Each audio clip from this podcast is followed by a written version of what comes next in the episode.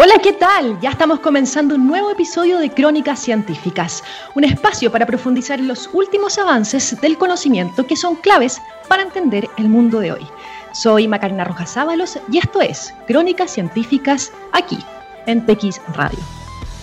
En 1948, la Declaración Universal de los Derechos Humanos incluyó por primera vez el derecho a la ciencia y un poquito después, en 1966, también se incorporó en el Pacto Internacional de Derechos Económicos, Sociales y Culturales, en el cual se asegura, por ejemplo, que toda persona puede gozar de los beneficios del progreso científico y de sus aplicaciones, y también respetar la indispensable libertad para la investigación científica y para la actividad creadora.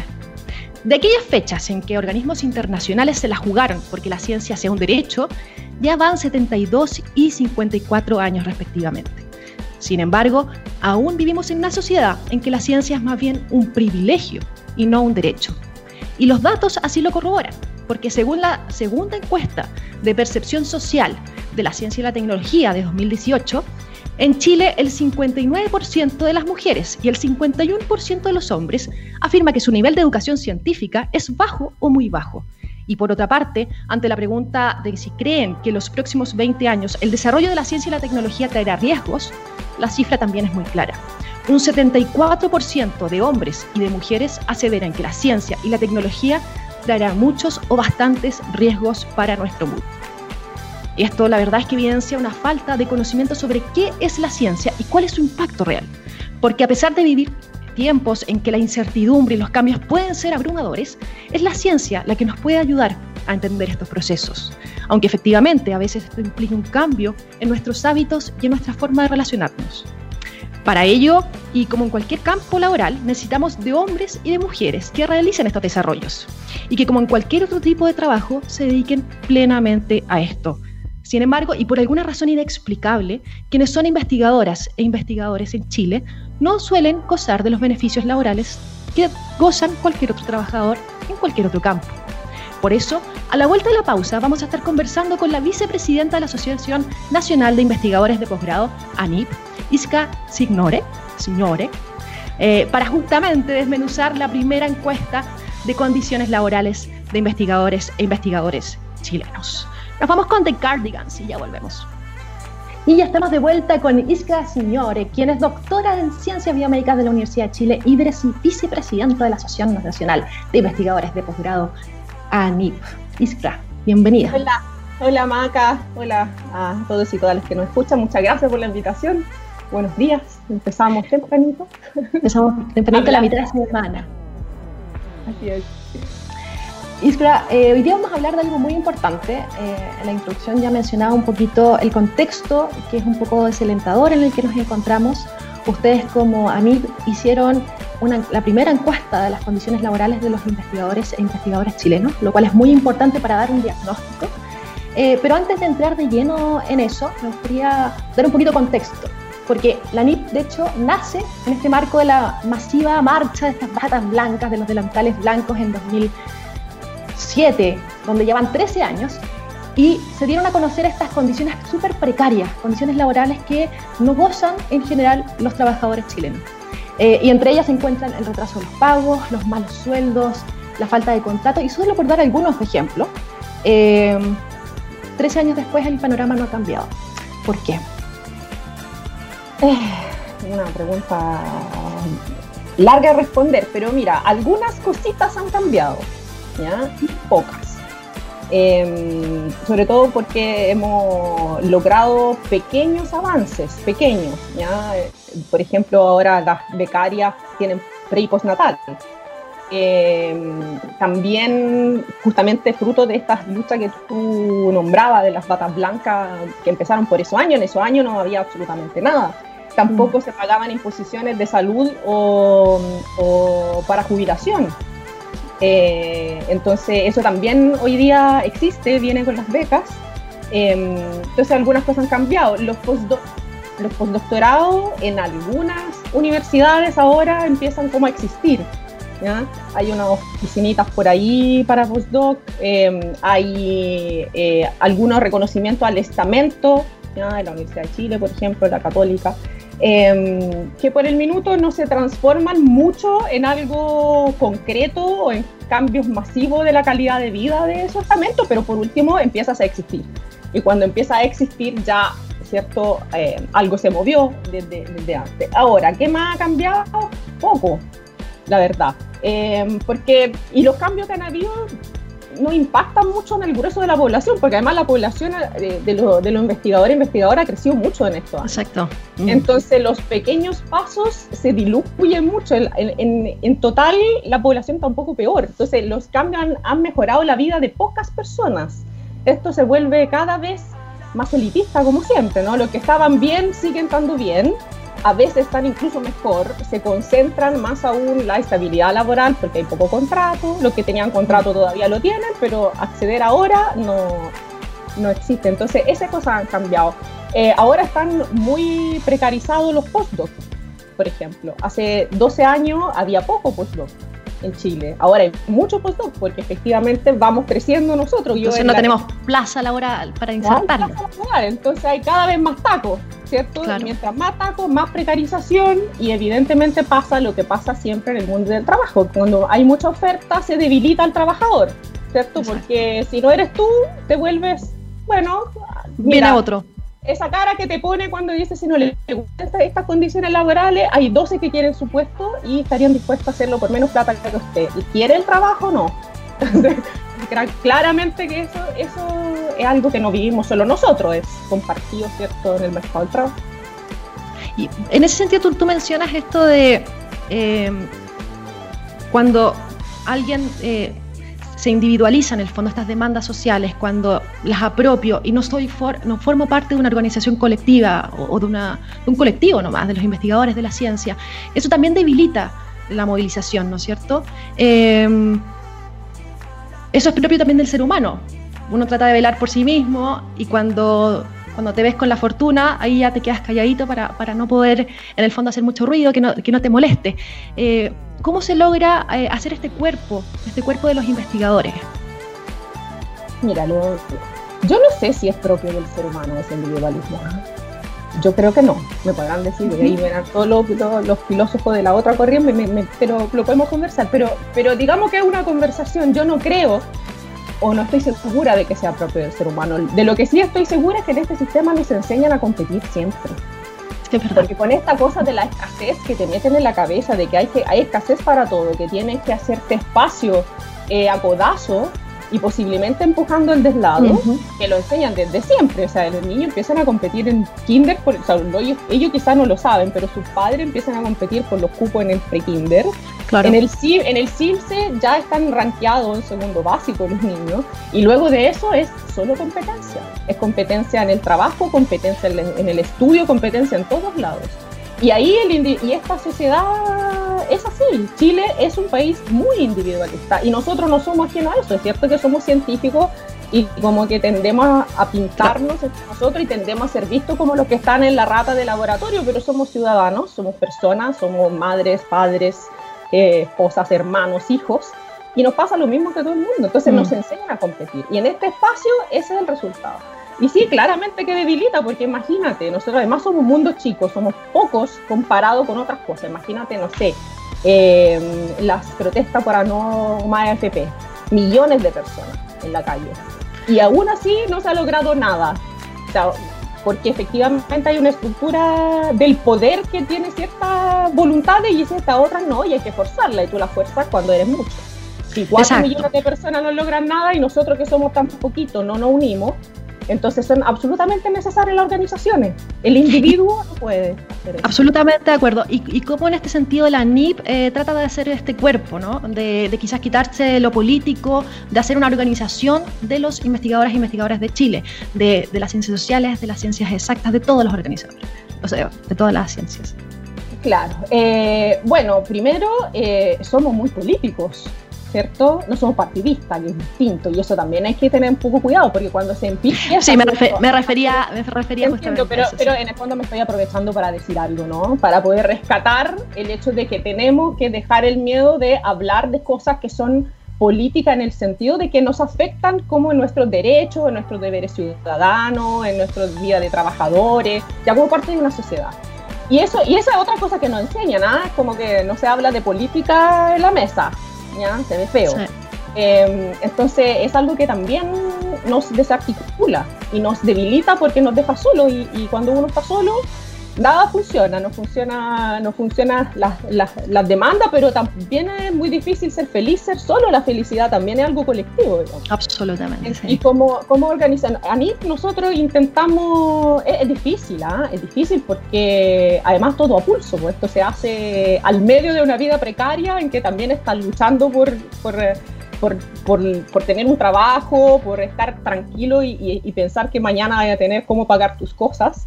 Em, eh, pero le damos nomás. Em, una cosa que hemos aprendido en ANIP es que es importante la continuidad de esto. ¿ya? Porque cuando la cosa es como eh, uno se moviliza solamente en un momento de eh, mucha necesidad y después desaparece, esa necesidad se esconde y después te viene otra y otra y otra, porque como este es un sistema, ya tú estás precarizado siempre, entonces te solucionan un problema hoy día, pero en seis meses tienes otro. Y cuando termina el doctorado tienes otro, y cuando termina el postdoctorado tienes otro. Entonces, si, si en el fondo las luchas de los diferentes eh, agentes y, actores que estamos eh, en, este, en este ecosistema, como le gusta decir al, al ministro, Em, no, no, no, tomamos conciencia de nuestro rol, no solo en esta lucha, sino que en la sociedad, porque me encantó la, introducción que hiciste. Eh, el conocimiento, eh, el conocimiento es importante, es un derecho, porque libera. Saber cosas te permite tomar decisiones, tomar decisiones sobre ti, eh, y eso te independiza, te, te, te, libera, te hace autónomo, ¿ya? Eh, te, te, ayuda a que no te pasen gato por liebre, eh, te proyecta en el futuro y todas esas cosas son algo que libera a las personas y a los colectivos. Y nosotros intentamos como en esto, eh, ahora para aterrizar la pregunta, bueno, uno tener continuidad en el trabajo, lo otro es que el conocimiento es conocimiento. Ya hay ciencia, nosotros, eh, ciencias sociales, ciencia exacta, las artes, las humanidades, es conocimiento y para nosotros el conocimiento es absolutamente todo. Tiene que ver con curiosidad, libertad, decisión. Entonces es un derecho. Así que intentamos trabajar juntos y juntas. No es tan fácil como parece, pero es una experiencia enriquecedora. Uno aprende cada día algo nuevo.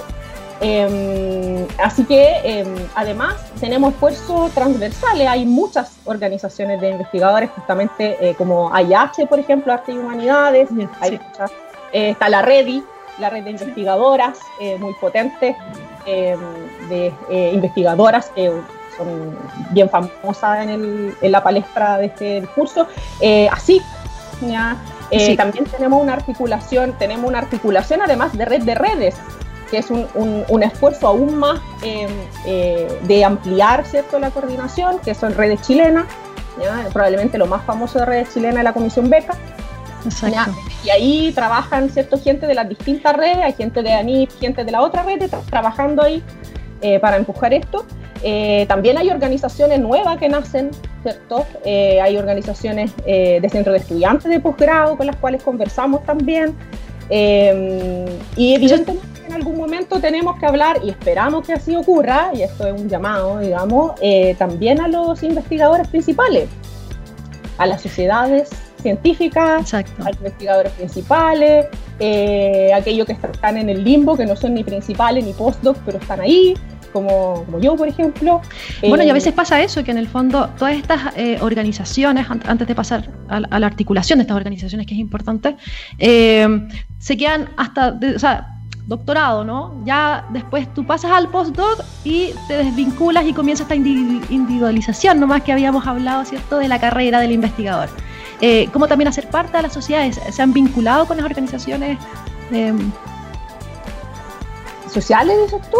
No, no, con, perdón, con las sociedades, con las distintas sociedades científicas que existen. Eh, ahí también hay un cambio, como te decía antes, como ahora la precarización llega más arriba, uno está precarizado hasta después del postdoc, de hecho probablemente la peor, porque ahí uno está precarizado cuando está así, donde teóricamente está listo para romperla, y ahí el descampado laboral. No, no, hay contrato, no hay lugar, no hay continuidad del proyecto. Entonces ahí estamos realmente votando eh, a la basura una inversión de energías, eh, incluso de plata, ¿ah? porque a los que están todo en plata, este discurso vale igual. O sea, invertir tanto dinero en algo que después cuando está listo para usarlo, lo botas o lo subutilizas, es una pésima estrategia de todo punto de vista, incluso de lo, de lo más... Eh, Económico y lo capitalista. claro, de lo más... De, lo más persona solo para producir dinero, también es pésima estrategia. Em, entonces, pero ahora la precarización llega más arriba. Entonces, efectivamente, por algo, eh, las personas que eh, siguen, eh, entonces ahora, más parecida, ahora la vida no te cambia cuando terminas el doctorado. Somos mm. iguales, seguimos siendo cada vez más igual, la separación es más arriba. Y entonces, ¿por qué no podemos, no podemos salir en fondo de esta precarización? El diagnóstico se hizo hace 13 años atrás, han habido cambios, han habido logros muy importantes, el tema del postnatal, o sea, han habido algunos logros, eh, salió en un minuto este, este movimiento de la ciencia con contrato, se diluyó, eh, algunos dicen porque su, su líder encontró un contrato. Entonces, ¿por qué no? ¿Por qué no, por qué no salir? Se, armó el ministerio, ¿cómo han estado los diálogos ahí también? Es que este es un esfuerzo estructural grande. Esa es la, sea, las soluciones parche no sirven. Esto es un problema estructural y lo que falta es una política de ciencia de largo plazo, falta gobernanza, básicamente. Eh, em, entonces, eh, no ha existido eh, ninguna em, manera real, ¿cierto?, de hacer una política, por ejemplo, de inserción. ¿ya? No hay política de inserción. Y hay que tenerla, una política de inserción activa, porque no hay incentivo. Chile no es capaz de crear en este momento de, de la nada, digamos, eh, eh, una, un sector que te absorba el número de, investigadores que hay. O sea, eso de que vamos a hacer todas pequeñas startups y las startups van a absorber, absorber esto. No, o sea, la industria grande no se compromete tampoco. y aparte que con el nivel pequeño de industria que tenemos, es decir, si exportamos piedra mm. todavía, ¿no? Es que, o sea, si eso tampoco cambia, tampoco, tampoco va a venir de ahí, ¿cierto? El, el cambio eh, y la absorción para poder, poder absorber investigadores.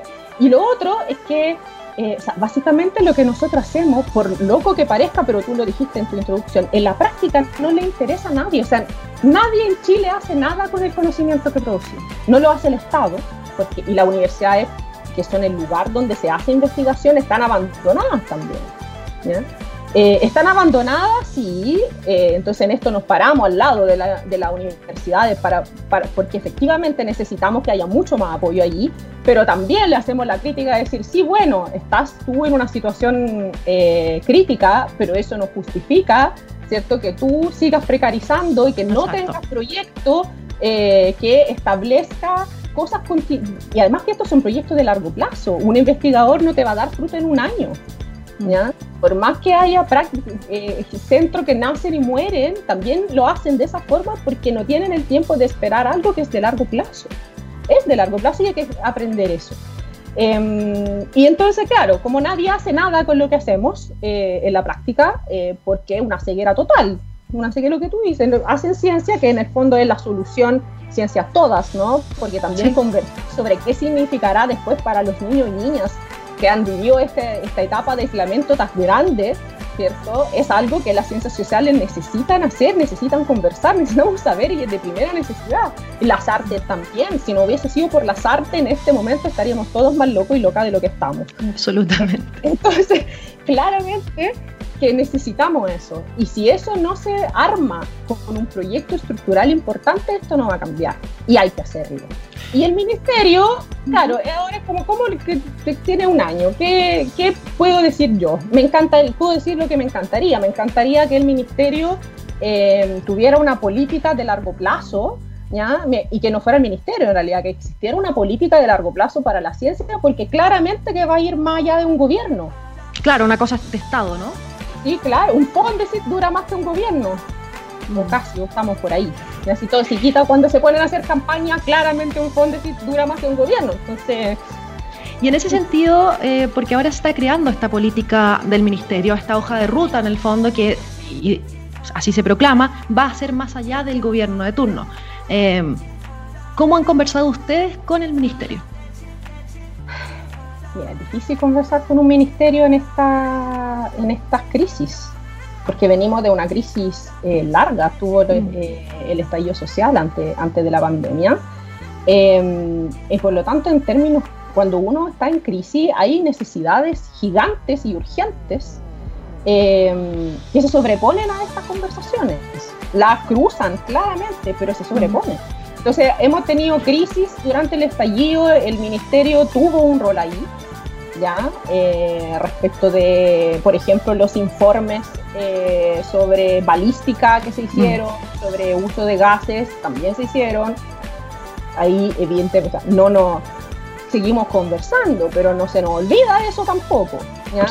Ahí hay un tema. Después viene la pandemia y el uso de datos y las posiciones respecto de la transparencia de datos y los modelamientos y las decisiones sanitarias. También hay un rol ahí. Y luego de esto viene todo el tema ya para nosotros, que es becas. Becas y el abandono total de los estudiantes, investigadores eh, y proyectos que no se sabe qué va a pasar.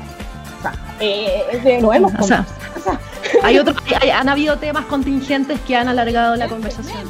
Entonces, y sobre todo porque ahí tú te das cuenta que hay un tema de, no sé, mira, yo no sé, si es una mezcla entre falta de voluntad, falta de eh, em, peso político probablemente, de, negociación, ¿no? Ministerio chico.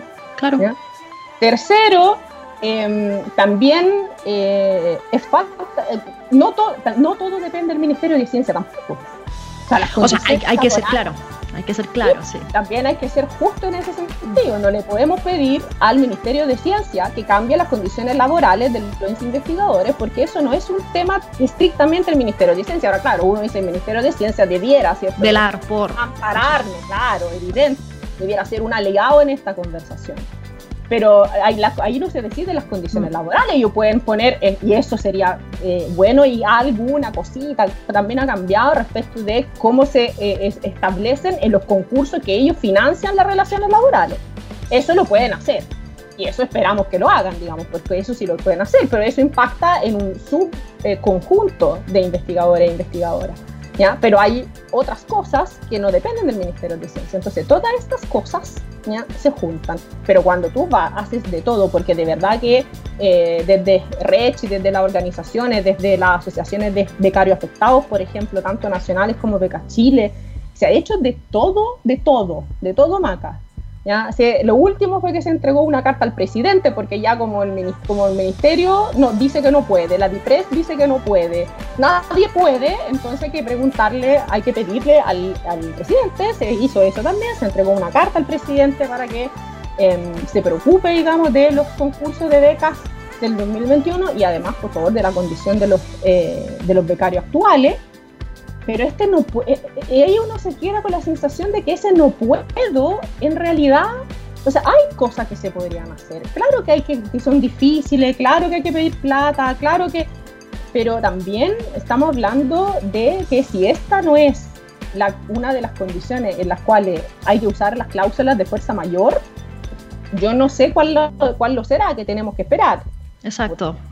Entonces, entonces es difícil esa conversación. Hay, hemos tenido otras conversaciones, nos, han llamado harto al ministerio, a las organizaciones, eh, hacer la, política de post-it, la llamamos nosotros, porque en el fondo eh, es eh, diagnóstico, ¿cierto? Nos eh, llaman mucho para que les ayudemos con nuestra experiencia de vida a hacer diagnóstico y así y nosotros estamos muy felices de hacerlo y vamos.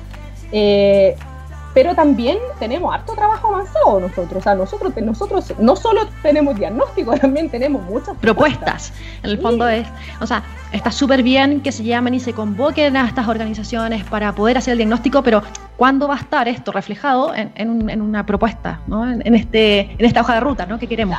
A mí me encanta salir en las fotos. Eh, pero, pero salir en la foto, o sea, que salga solo en la foto porque digan, mis sí, si tuvimos una conversación, claro, me preguntaste lo que yo creía que era bueno, pero después hiciste lo que querías igual, eh, o sea, sí, nos vemos bonito en la foto, pero no, no es nuestro interés, en verdad.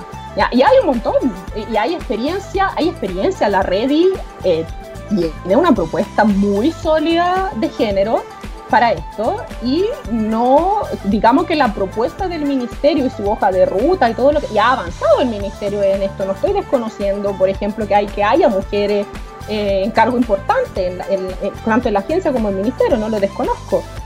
Pero debiese ¿no? Eh, ser de, primera, eh, de primer interés del de, el Estado, del ministerio, desde la institución, preocuparse de que las soluciones propuestas por los directos interesados en las cosas ¿cierto? estén allí en la mesa y que sean efectivamente escuchadas y conversada, que ese sea un mm. punto de partida importante, porque si no, no tiene mucho sentido. Y después se pregunta por qué la gente a cierto minuto no cree en las instituciones, eh, está llena de rabia, se frustra, ocurre los estallidos sociales y nadie lo veía venir.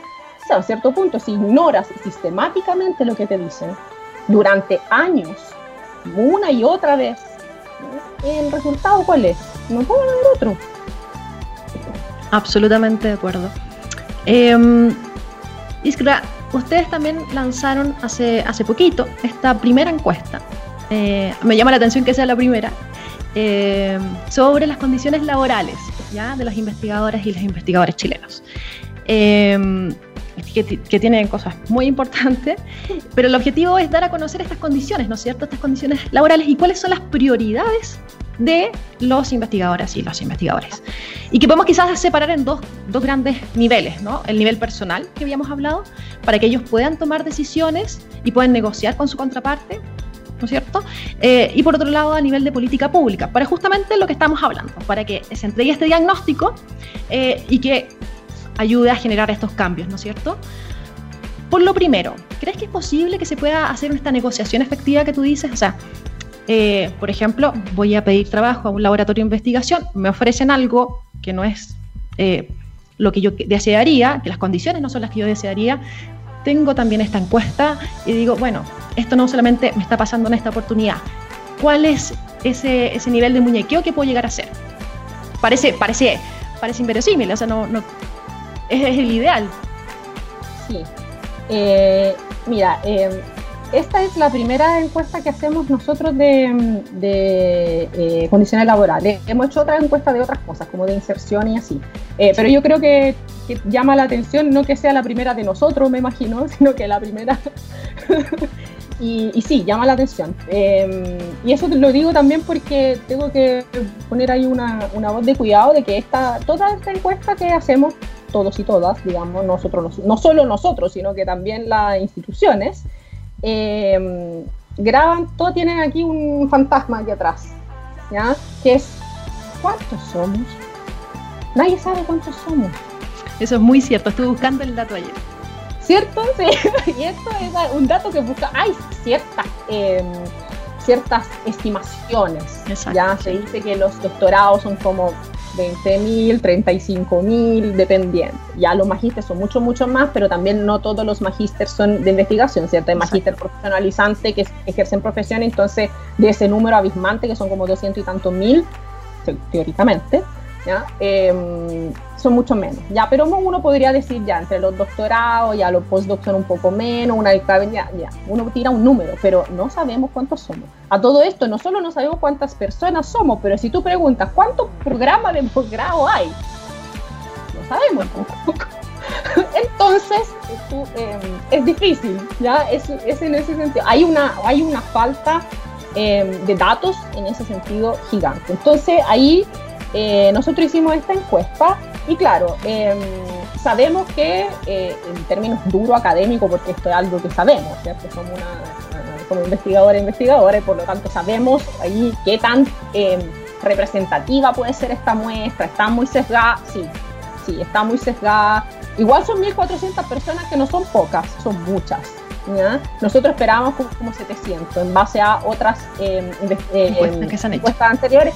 Y a que, por ejemplo, no sé, pues, investiga, eh, hay un informe, ponte tú, del 2017, pero hecho por la DIPRES, que le hicieron con 8.000 personas. Y nosotros tenemos 1.400, igual, entre la DIPRES y... claro, entre gobierno... o sea, y, y, además el universo igual es chico, o sea, si tú piensas que son como 2.000 personas, ya los doctorados son como 20.000, ya le pones el doble, como 50.000, esto es como un 7-8%, de cobertura en ese número, bájalo a 5%, a 2%. No está tan mal. ¿ya? Bueno, pero independiente de eso, independiente de esto, hay uno esto, pero mira, lo que pasa aquí es que si esta encuesta tuviera otro resultado, esta, esta conversación sería más relevante.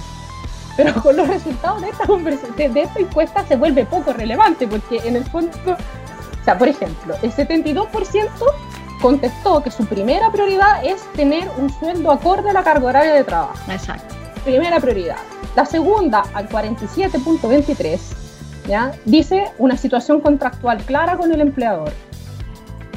Y la tercera, ¿ya? 41%, espacio para trabajar. O sea, es de una precariedad esto. O sea, tu primera prioridad es que no te exploten trabajando. Dos, que sepas en qué relación estás con tu empleador, es decir, qué tienes que hacer y cuántas horas a la semana, y cuándo te van a echar y por qué te van a echar y en qué condiciones. Deberes y derechos. Claro. Y tercero, espacio para trabajar. O sea, tú me contratas para que yo haga un trabajo y mi prioridad es poder hacer el, tener espacio de trabajo. O sea, esta para mí es como, la, es como ya, es, como el máximo del, del, de, lo, de lo precario. No se supone que si tú me contratas a mí para que yo haga un trabajo, debiese ser tu prioridad número uno, darme a mí los elementos para que yo pueda hacer el trabajo, el trabajo que, yo, que quiere que haga para ti. Esto es rarísimo. Entonces, cuando estas son las respuestas, claramente tenemos que hay un problema aquí. Porque aunque fueran solamente las 1.400 personas que contestaron esto, tú tienes 1.400 personas, tienes 1.000, o sea, el 10% de investigadores o el 8 o el 5, bueno, da igual, que tiene estos problemas que, que tiene estos problemas. Entonces, evidentemente que aquí es serio. Es serio. estamos, estamos con esta condición que es súper estandarizada. Eh, y, en el fondo la idea es, uno, se evidencia, eh, pero tampoco existe, al estar estandarizada, una, una oportunidad para negociar, ¿no es cierto? Eso es lo peor. Bueno, es que, mira, Sí, sí. Em, es que esto yo lo quiero ver como desde dos lados. Uno es el lado individual que tú decías, súper bien, Maca. Eh, ¿Se puede negociar? Depende. Yo tiendo a decir que la negociación laboral individual es un fracaso. Porque, porque una negociación tiene que ser entre eh, dos partes eh, que están en igualdad de condiciones. Y esta situación, el empleador frente al empleado, es, una situación asimétrica, totalmente asimétrica. La persona a la cual tú te sientas y le quieres exigir cosas, es la persona que en el fondo te va a dar de comer por los próximos años. O sea, tiene un poder sobre tu vida gigante. ¿ya? Ahora, si tú tienes muchas alternativas, tienes más poder porque en el fondo tú pagas el costo de ese no, de esa exigencia. Pero no todo el mundo lo tiene y con esta situación precaria lo tenemos todos y todas cada vez menos. Entonces las negociaciones laborales no pueden ser individuales, tienen que ser colectivas. Imagínate, ni siquiera los sindicatos son suficientes. Se estamos hablando, y se habla no solo aquí, en todas partes, en términos de trabajo, de que lo que se necesita es negociación por rama. Negociación ramal imagínate, y porque eso tiene alguna esperanza de poder hacerle el peso, ¿cierto?, a los empleadores cuando se trata de poner condiciones dignas de trabajo para sus trabajadores. Y nosotros queremos tirar el trabajador solo.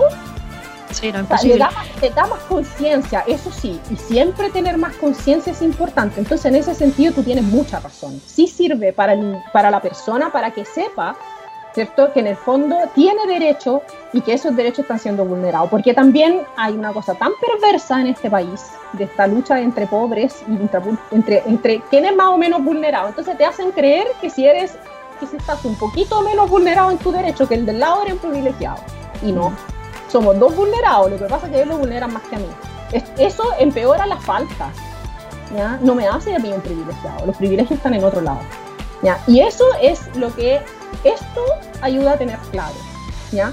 Entonces, eh, sirve, sí, si las universidades, por ejemplo, el ministerio, el gobierno, las instituciones realmente quieren sacar frutos, el fruto que sean, quieren sacar plata, ya, sean completamente economicistas, pero quieren sacar dinero de esto, quieren que sea una buena inversión, no pueden tener a la gente sin los elementos para trabajar, no pueden tener a la gente sin contrato, no puede, es interés de ellos, eso sí. Entonces, ahora lo que nosotros podemos hacer es que, eh, y que pensamos, y que nuestras mentes eh, colectivas, ¿cierto?, de las organizaciones, eh, pensamos que si, si como sociedad entendemos esto, ¿cierto? Es como, si como investigadora, investigadora eh, y, y, nuestro cercano, ¿no? Nuestra familia, nuestros amigos, nuestros vecinos, todos sabemos cuáles son nuestros derechos, uno puede empezar a decir dónde se están vulnerando los derechos y eso importa.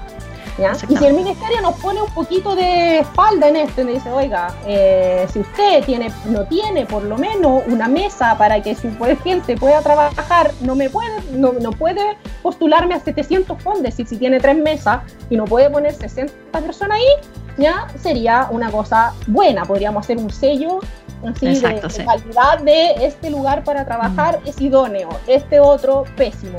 Ya, eso en realidad es que los, eh, incluso los laboratorios por buena, o los institutos, los centros, ¿ya? No necesitan a nadie para instituir algo así, instaurar algo así. Eh, de hecho, ¿no? De facto, podrían perfectamente hacerlo. Yo sé que estoy hablando de un mundo como de Pizzipap y empiezan a volar los unicornios por aquí. Eh, Pero sí es como de pero es como debiera ser y como les conviene a todo que sea. Ya seguramente las vamos a buscar, yo les prometo que voy a buscar también estar por ahí, experiencia de casos de éxito donde efectivamente con grupos chicos, pero, pero potenciado, con buenas condiciones, es que tengo que decir que con buenas condiciones laborales se trabaja mejor que con malas condiciones laborales lo sabemos, es de perogrullo. Entonces, eso es donde esperamos apuntar y en esto estamos hombro a hombro con todos los trabajadores del país, porque no somos nosotros nomás, somos todos y todas. Eso es muy bueno, que en el fondo eh, se vayan organizando y se vayan articulando con las otras organizaciones que tú mencionabas antes, ¿no? Eh, las organizaciones científicas, eh, hay muchas que bueno que se estén articulando, y también con los otros trabajadores. Estos, estos son demandas de la población chilena mira, se nos está yendo el tiempo volando, pero eh, yo quería, porque tenía mi pregunta sobre, eh, en el fondo, lo representativo de esta muestra. Esta es una encuesta que se hizo el año pasado, que estuvo abierta durante cinco meses y efectivamente eh, el número de personas son 1.400. Yo ayer por eso estuve buscando cuál es la cantidad de investigadores chilenos en el fondo, porque habitan Chile, no necesariamente tienen que ser chilenos. y es difícil también de consensuar qué es un investigador, porque una persona que es lab manager también es, para mí es considerada, por ejemplo, un investigador, a pesar de que quizás no está en la carrera académica, ¿no? Eh, claro, quizás es una muestra que no es representativa, pero que sí al menos entonces nos deja un diagnóstico eh, que te deja en porcentajes al menos un, dolor importante del que nos tenemos que hacer cargo, ¿no? Sí, absolutamente, absolutamente. Eh, están ahí o sea, todo lo que tú dices es completamente cierto. Em, y en ese sentido, ¿por qué no eh, extendieron entonces los cinco meses al saber que la muestra era pequeña, por ejemplo? Ah. Eh, buena pregunta. Eh, yo creo que es porque empezamos, queríamos, queríamos avanzar, la verdad. porque y yo creo que como somos todos investigadores estamos acostumbrados a, a estar parados en los, en los famosos enanos de, los hombros de gigantes entonces, el tener un, un, dato eh, nos urgía porque eso nos permite, ¿cierto? También eh, tener cosas para poder hablarle a más investigadores. Perfecto. ¿ya? Eh, o sea, este es el desde, se vienen más encuestas. o sea, tenemos unas ganas de hacer cosas con esto. Sí. Porque, porque además, mira, yo te hablamos de las primeras prioridades, pero te voy a leer como la, dónde estaba, como la, última, la penúltima. ¿Ya? Eh, ¿Sabes cuál es? Fomento al emprendimiento. Mm. Y si uno mira así, olfateando, para dónde va la dirección de las políticas ministeriales, nosotros lo hemos llamado así coloquialmente para los amigos la corforización de, mm. de la gente. y no es que Corfo haya tenido resultados maravillosos tampoco, ¿ah? Entonces, em, igual hay que hacer evaluaciones de políticas públicas y eso es otro tema, porque dejémoslo ahí para otra vez. Sí, vamos a tener una, una segunda, un segundo programa sobre. Pero, pero en el fondo, eh, nos eh, con esto tenemos muchas ganas de hacer cosas. Eh, pero esto nos permite hablar nos permite estar aquí. De hecho, eh, nos permite, tenemos un conversatorio sobre esto mañana a las 7 de la tarde por nuestras redes. Em, y podemos, que podemos hablar con esto con otros eh, em, actores del ecosistema eh, que pueden interesarse, porque hay que unir fuerza, hay barrer para adentro. Entonces, si hay alguien que sepa o que quiera o que se le ocurra o que conozca o que ponga el verbo que sea, tenga voluntad de participar. Que tenga voluntad, que tenga tiempo y, y, y, también hay que atreverse. Ya hay momentos en que, o sea, de verdad no que, bueno, tengo tantas cosas que hacer. Sí, tenemos tantas cosas que hacer, pero, pero esto no tiene que ver solo con, con nosotros, tiene que ver con nuestros hijos. O sea, cuando dice tengo hijos, sí, pero tu hijo, ¿qué así si tu hijo se le ocurre? Estudiar ciencia. Te, te, dan ganas de decirle, dale, va a, ser, va a ser maravilloso, vas a ser feliz. Yo quiero que tú seas feliz, estudia ciencia, hijo. Eh, no sé, pero a mí me, suena que el colon como de algún retorcijón lo tiene. Y, y, y, tenemos que lograr que eso no sea así. Tenemos que lograr que nuestros amigos, que nuestros hijos, que nuestros sobrinos, sobrinas, que todos tengan la posibilidad de hacer ciencia, pero otras cosas también, y la ciencia es una de las cosas que uno puede hacer, ¿cierto? Eh, siendo feliz y teniendo... No, pero claro, sin esta condición precaria en el fondo, sin tener que luchar.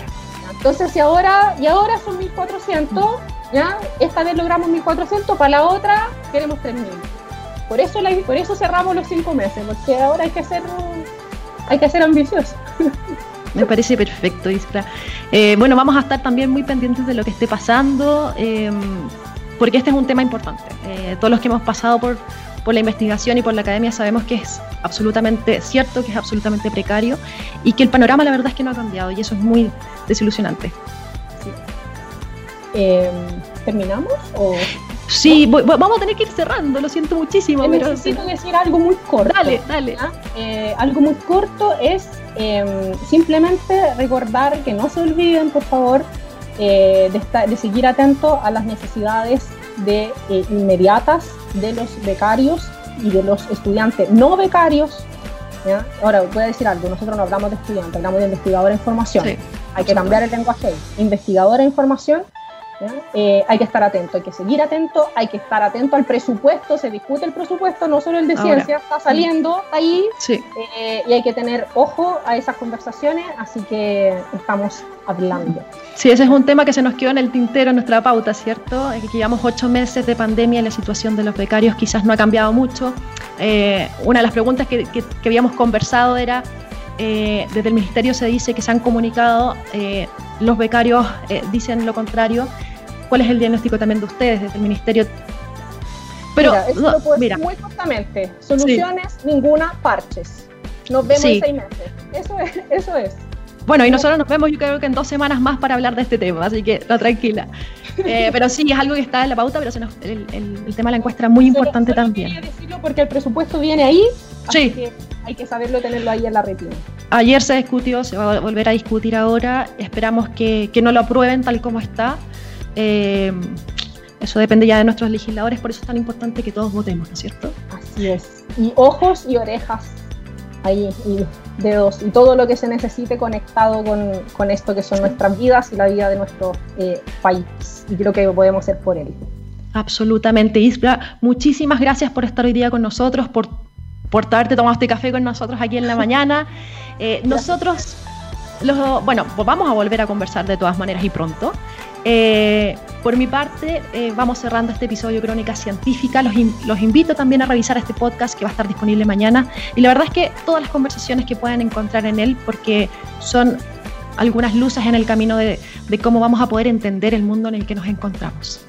Muchas gracias a todos. Chao, chao.